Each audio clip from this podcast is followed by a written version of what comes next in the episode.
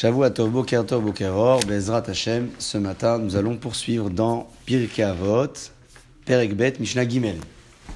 La semaine dernière, la Mishnah parlait de cette combinaison importante à avoir entre l'étude de la Torah et le travail, de telle sorte à ce que la personne se fatigue et oublie la faute.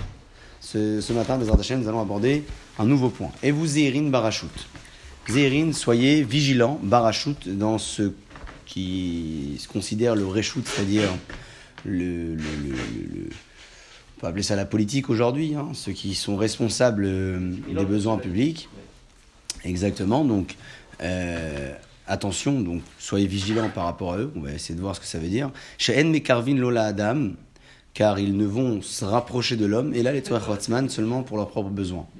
Ce qu'ils vont faire, c'est pour leurs besoins plus que pour le nôtre. Nirim ke ohavi mishatanatan, il laisse l'impression d'apprécier lorsque ça leur tire un profit. Ve'enom dim lola adam, et ils ne sont pas prêts à aider l'homme, mishat dochako, lorsqu'il est en difficulté. Donc, euh, et vous irim barachut, il dit le commentaire du Barthénora, atem amitaraskim betzorke tzibur. Vous qui êtes responsable du tibour, donc des personnes qui sont responsables d'une assemblée, d'un tibour, faites attention, donc c'est à ce genre de personnes que la Mishnah s'adresse, elle leur dit, même si vous avez besoin de vous faire connaître aux politiques, pour euh, parfois analyser les besoins euh, d'une communauté, et vous, Erin, faites attention. Pourquoi faites attention? Parce que le maître de la Mishnah dit que tout ce qu'ils vont faire, ils vont le faire uniquement pour leurs propres besoins. Et il complète le commentaire du Yachin. Et vous, Erin, soyez vigilants, li liftoar baptaratam de ne pas prendre leurs promesses pour garantie. Ça a toujours fonctionné comme ça. Les fazer la mamon atibo et matanot yoter midai, ne pas leur donner non plus des cadeaux à tout va, surtout si l'argent vient du tzibour, du, du, public. Gam lotif teru, ne soyez pas non plus euh, garantis que ahavatam, que leur euh, appréciation ou l'affection qu'ils ont pour vous soit sincère. Les galotes la à tel point d'aller leur délivrer vos secrets, donc dans les, les moindres détails. Chez Efcha, hein, parce que c'est possible, chez Azikou, la Tziboura et les qui vont se retourner contre vous avec les informations que vous allez leur donner, pour ne pas vous aider, au contraire, mais vous enfoncer. Donc c'est une Mishnah qui est exceptionnelle. Elle a été écrite donc il y a, il y a un bon petit moment, ça fait plus de, de, de 1500 ans, et qui est tellement d'actualité. Incroyable. Incroyable. Moi je crois que c'est. Je pense que ça vaut le détour de la relire une deuxième fois. Et vos érim faites attention aux rachouts, ceux qui sont les, les, hommes politiques, chez les personnalités politiques, chez Mekarvin la Adam, parce qu'ils ne vont pas se rapprocher de l'homme, et là les Tzorech Hatzman, selon pour, pour leurs propres besoins. Nir'im, il laisse l'impression qu'il est Ohavin, d'être des, des, des, des, personnes qui aiment lorsque ça leur tire un profit, mais il n'aide pas la personne lorsqu'elle est réellement en difficulté. À partir du moment où on est conscient de ce que les maîtres de la Mishnah dit, alors tout ce qui peut nous arriver avec euh, ce genre de personnes, toutes les rencontres que l'on risque d'avoir avec ce genre de personnes seront certainement un peu plus contrôlées. On verra, on fera attention. Ils le font également eux aussi. Ils pèsent leurs mots, ils jouent sur leurs mots promettre des choses, mais avec beaucoup de subtilité.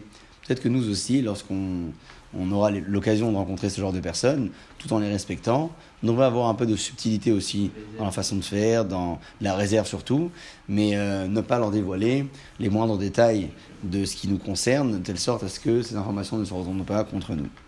Ouaya Omer, Mishnah Dalet, deuxième Mishnah. Ouaya Omer, alors de qui parle-t-on lorsqu'on dit Ouaya Omer? Lui disait, on parle surtout du maître qui s'est exprimé dans la Mishnah précédente. Or, dans la Mishnah précédente, ça n'est pas écrit qui est-ce qui a parlé. Ça a été introduit directement par Et vous Erin Barachut. Faites attention à ces grandes personnalités. On va donc situer à la Mishnah qui euh, l'a précédé. Dans la Mishnah qui l'a précédé, donc il y a deux Mishnayot. La Mishnah parlait euh, d'un enseignement qui avait été dit par Rabban Gamliel, le fils de Rabbi Yuda Anassi. Donc, il faut croire que lorsque l'on tient l'ordre des Mishnayot, celui qui va parler dans les Mishnayot qui suivent, surtout lorsque la Mishnah dit Huaya Omer, c'est lui qui disait, lui, lequel? Celui qui a parlé dans la dernière Mishnah où un nom a été, euh, a été évoqué. Donc lui disait.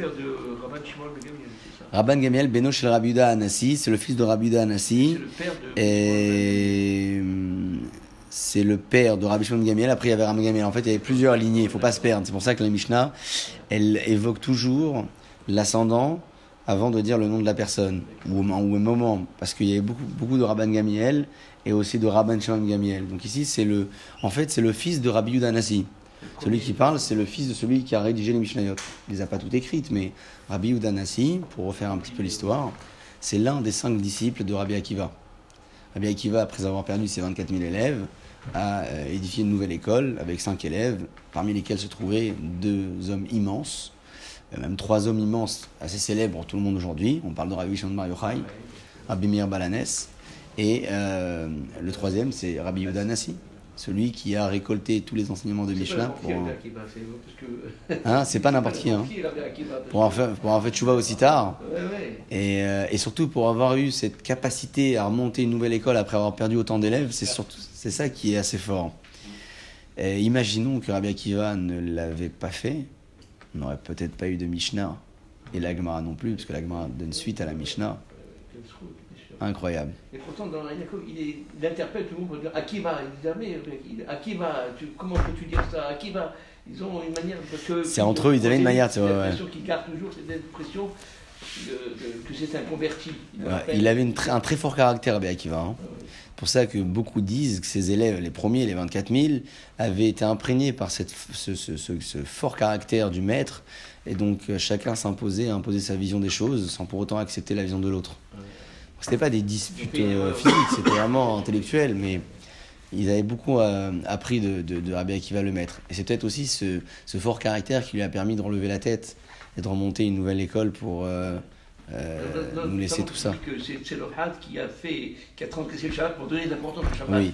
Et il lui dit Akiva, comment peux-tu dire une telle chose? Est-ce que tu es sûr Est-ce que tu avances? Et tu as sûr de te rendre compte que tu vas monter Il, il interpelle. Il est, interpellé. il est interpellé à plusieurs reprises d'ailleurs. C'est lui, vous savez que euh, Moshe Rabbeinu disait à Kadosh Baruch il dit Moshe Rabbeinu à Kadosh Baruch tu as des grands hommes plus tard dans l'histoire qui pourront donner la Torah. Pourquoi tu m'as choisi? Et Hachem le fait voyager dans le temps. Et puis Moshe Rabbeinu est projeté dans le Beth de Rabbi Akiva. Et puis à un moment, les élèves de Rabbi Akiva partagent une idée.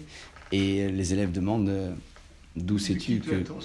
Et que répond le maître? Alacha le Moshe Sinaï.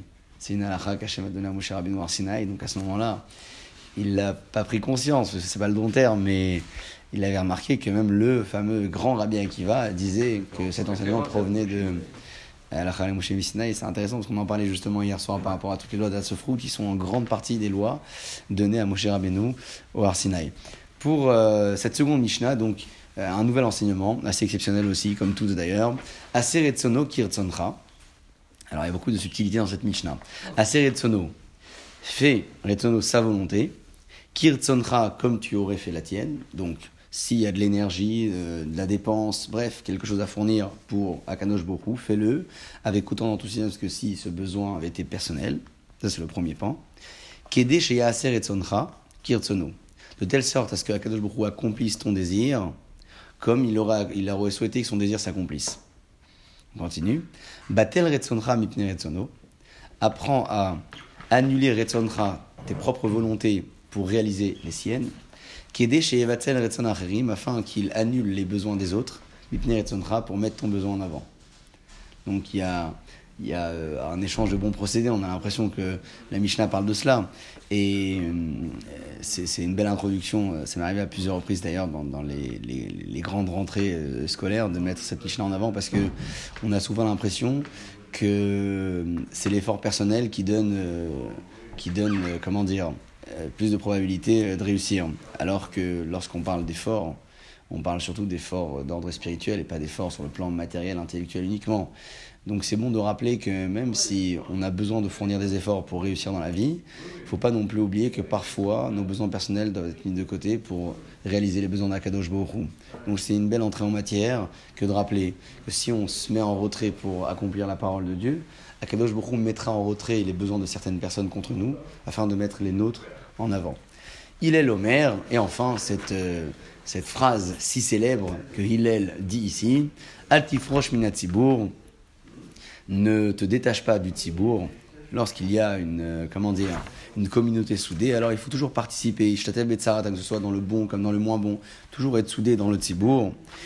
parce que participer à la détresse du Tzibour, c'est participer également aux réjouissances. On ne peut pas choisir. C'est marqué ça à propos d'Yerushalayim. Vous savez, tout celui qui s'endeuille sur Jérusalem méritera de voir sa reconstruction. La même chose, on ne peut pas euh, choisir. J'attends la réjouissance, mais euh, Tisha B'Av et les lois du deuil, etc., non, ça ne me regarde pas. Ça, c'est impossible à dire. Ne crois pas en toi jusqu'au jour de ta mort, c'est-à-dire que même si on se sent euh, avancé dans la vie, faut toujours se remettre en question. Il y a un homme qui s'appelait Yohanan Cohen Gadol, qui a été Cohen Gadol pendant 80 ans et qui a dévié du droit chemin au bout de 80 années. Il est entré dans le, le puissant du monde quand même, à 80 reprises. On voit bien que on ne peut pas. Euh, rien n'est acquis. Et à nouveau, là, c'est la, même phrase qui, me revient à l'esprit. Celui qui pense avoir tout appris a déjà un pied dans la tombe. Ça veut dire qu'en fait, constamment, on a besoin de se remettre en question. On ne peut jamais se dire c'est bon. Euh, pour moi, c'est ok, euh, je suis arrivé à mon maximum. Ve'al tadinet komo, ne juge jamais ton ami tant que tu n'es pas arrivé à sa place. Ve'al tomar, et ne dis pas d'avoir chez Charlie Shmoa, chez Sopho Leishama. C'est-à-dire que il ne faut pas que tu aies des propos qui soient douteux et qui ne soient pas spécialement compris lorsque l'on les entend. Il faut qu'à première, euh, en, comment dire, en première lecture, déjà les propos soient clairs. Pas émettre le doute chez l'autre. D'accord? Pourquoi? Parce que peut-être que certains comprendront mal. C'est un peu l'idée euh, de se dire que l'homme n'est pas responsable de ce qu'il dit, il est responsable de ce que l'autre comprend. Ça veut dire qu'en fait, on doit faire attention à avoir des propos toujours clairs. Ve'al tomar, et ne dis surtout pas l'irché pané shne, lorsque j'aurai le temps j'étudierai. Shema pané, de peur que tu n'aies jamais le temps. Là, c'est une Mishnah qui est assez exceptionnelle. Si on en fait une synthèse rapide, au début, on parle surtout de se mettre en retrait pour Akadosh Bohu, et après, on parle de, tout ce qui est euh, lié à la progression de l'homme, euh, aux, relations sociales. attention à, ne pas, euh, à ne pas se laisser aller, mais surtout à ne pas se, se donner garantie d'être arrivé à un niveau euh, de spiritualité élevé ou, dans d'autres domaines. Et surtout ne pas juger son ami. Et ne pas dire des choses qui sont incomprises. Ne pas dire j'étudierai lorsque j'aurai le temps. Le, le, point qui relie tout cela finalement, c'est quoi? C'est l'état d'esprit qu'une personne doit avoir lorsqu'elle souhaite progresser dans la vie. C'est un peu tout cela en fait ne crois pas en toi jusqu'au jour de ta mort, ne juge pas ton ami avant d'être à sa place, parce que le fait de comprendre l'autre, ça me permet de progresser moi-même. Parce que lorsque je sais que j'ai une différence avec l'autre, alors même si lui il a un niveau inférieur par rapport au mien ou supérieur, faut pas que ça me freine dans ma progression. Parce que je suis pas à sa place, il n'est pas à la mienne. Donc ça aussi, c'est une seconde idée. Ne dis pas une chose qui ne soit pas claire, parce que progresser, c'est faire progresser les autres si j'évoque des propos qui ne, qui ne, sont pas clairs, je freine la progression des autres. Ne dis pas lorsque j'aurai le temps, j'étudierai, là aussi, parce que peut-être que tu n'auras jamais le temps. Toujours le même principe que développe très longuement le commentaire du Yachin et principalement le, le commentaire du Barthénora. Et je termine là-dessus. Lorsque l'on dit ne juge pas ton ami ce que tu arrives à sa place, si tu le vois transgresser, trébucher, ne le juge pas défavorablement avant d'être toi-même confronté à cette même épreuve et avoir réussi à la combattre. Parce que confronté à l'épreuve, on peut être confronté euh, plein de personnes à la même épreuve, mais il faut d'abord la combattre pour ensuite pouvoir pas émettre un jugement, mais essayer de comprendre ce qui s'est passé chez la personne près de soi qui n'a pas tenu à cette épreuve-là. Et Kakadosh Baruch nous aide à tenir ce, cette, cette, lecture de Hillel Azaken pour se donner toutes les possibilités de progresser quotidiennement. Bezrat Hashem Amen. Amen.